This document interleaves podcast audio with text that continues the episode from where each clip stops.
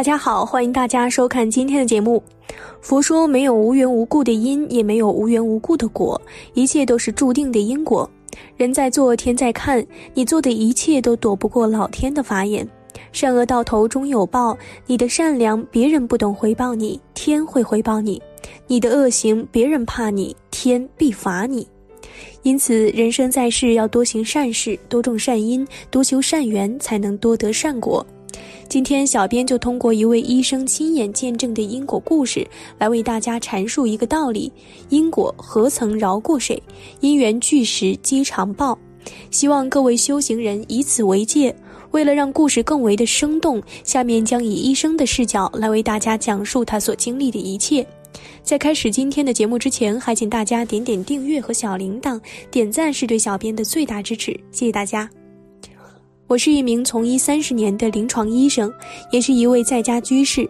在我的日常工作中，曾遇到过各种各样奇特的疾病，以现在的医疗技术也很难治愈，有的时候真是束手无策。但是自从我开始学佛以后，我发现有些时候通过佛法也能解决一些医学难以医治的疾病。我今天要和大家说的这件事情，就是我曾经亲身经历的真实故事之一。这件事情是发生在二零零三年初春的一天。那天我和往常一样，正在诊所里接待前来就诊的患者，突然推门进来一个老大爷，他的背上还背着一个大约三十多岁的男人。老人把患者放在床上，气都还没来得及喘过来，就焦急地对我说：“王大夫，你快救救他吧！”当我看到这位患者时，他面色苍白，表情痛苦，不停地打着嗝，有气无力地说：“大夫，你救救救我吧！”老人焦急地说道：“这是我的儿子王某，今年三十九岁了。最近不知道为什么突然得了这种怪病，每天不停地打嗝，饭也吃不下去，水也喝不下去。这种情况都已经持续三天了。再这样下去，恐怕我儿子他就要撑不下去了。王大夫，求求你快给他治治吧！”当时我把病情问了一下，还给他测了一下血压，发现血压正常。于是我又问老大爷：“你给你儿子做过 CT 了吗？”老大爷说道：“我们是刚从医院出来的，已经做过 CT 了，也没看出啥病。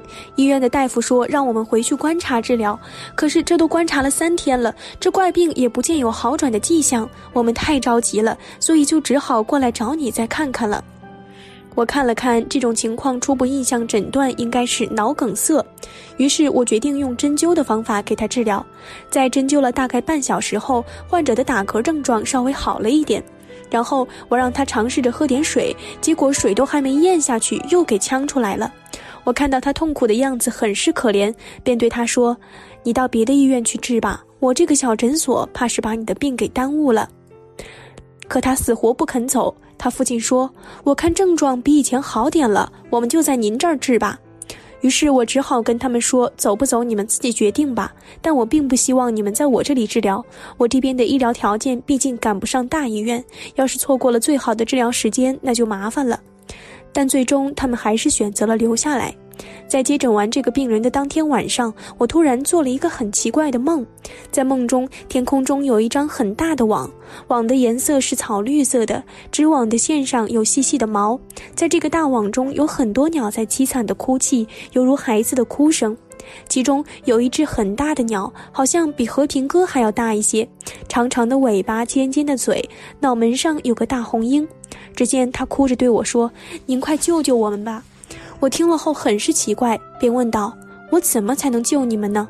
大鸟说：“你能救我们的。”当时在梦中，我伸出双手去抓那个大网，但是网中的鸟太多了，很重，甚至到最后，大网连带着把我也带了起来，把我慢慢拖到了空中后又掉了下来。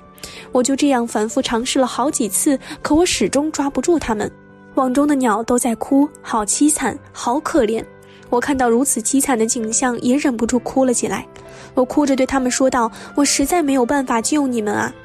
大鸟哭着对一只小鸟说：“你离得近，你和王大夫说吧。”我看着这只小鸟，绿脑门，脸上沾了很多网上的细毛毛，眼泪扑扑的往下掉，说：“王大夫，你一定可以救我们的。”我怎么救你们啊？我又抓不住这个网，我只能求助于佛法，为你们做超拔了。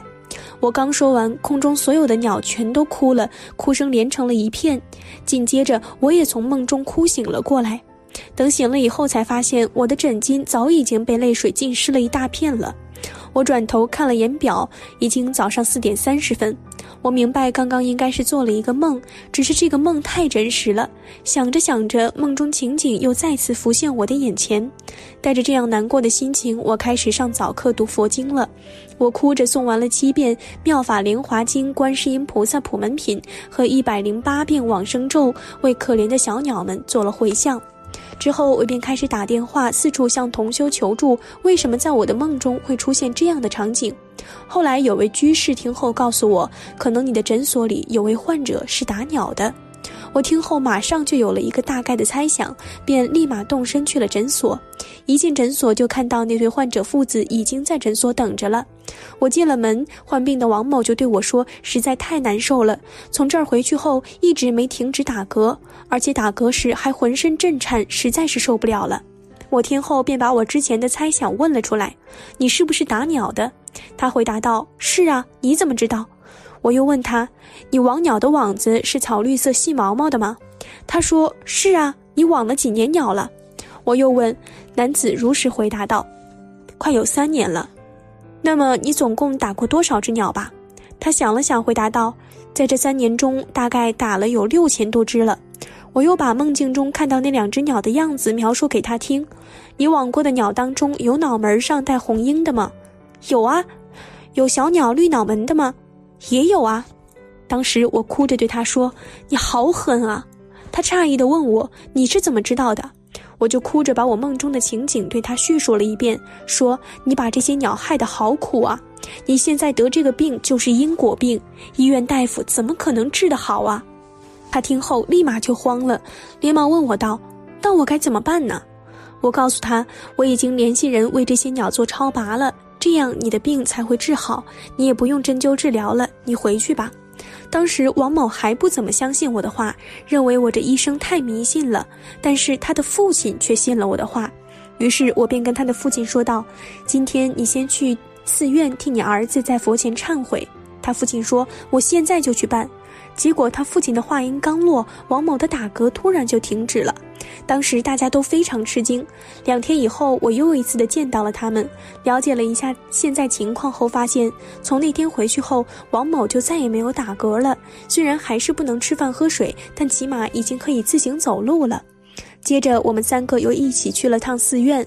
老大爷儿子把家里打鸟用的网、夹子、笼子，还有没来得及卖的二十多只鸟，也都带到了寺院里去。当我见到那个绿色网子的时候，发现竟然与我梦境中的一模一样，我真是好难受，眼泪早已控制不住了。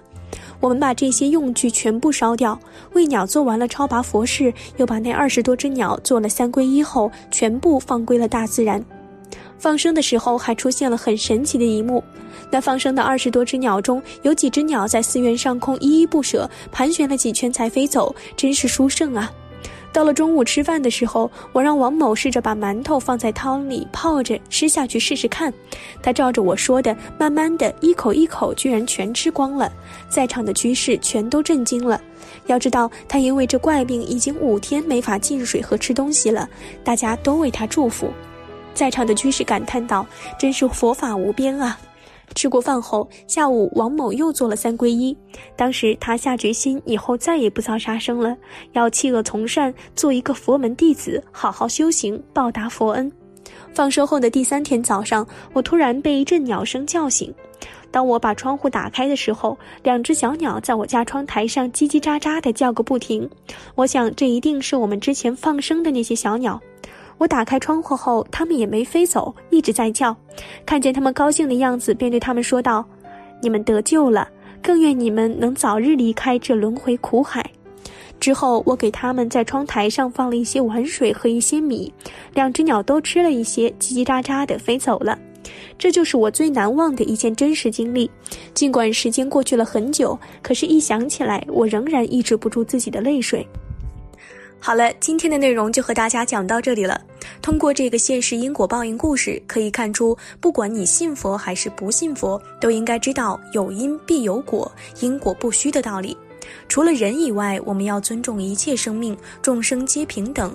在往昔世中，他可能曾经做过我们的父母、我们的姐妹和兄弟，只是在轮回中改变了面貌，不相识了而已。当你伤害他的时候，当你去打他、吃他肉的时候，我们要认真的想想，他曾经是我们至亲的人，曾经像现在的父母、兄弟姐妹一样的爱过我的人，也可能他们是为了我而造业，沦落到恶道里去啊。最后，小编奉劝大家，因果报应丝毫不爽，劝君莫打枝头鸟，子在巢中望母归。期待大家在下方评论区留下自己的感悟。那我们下期节目再见。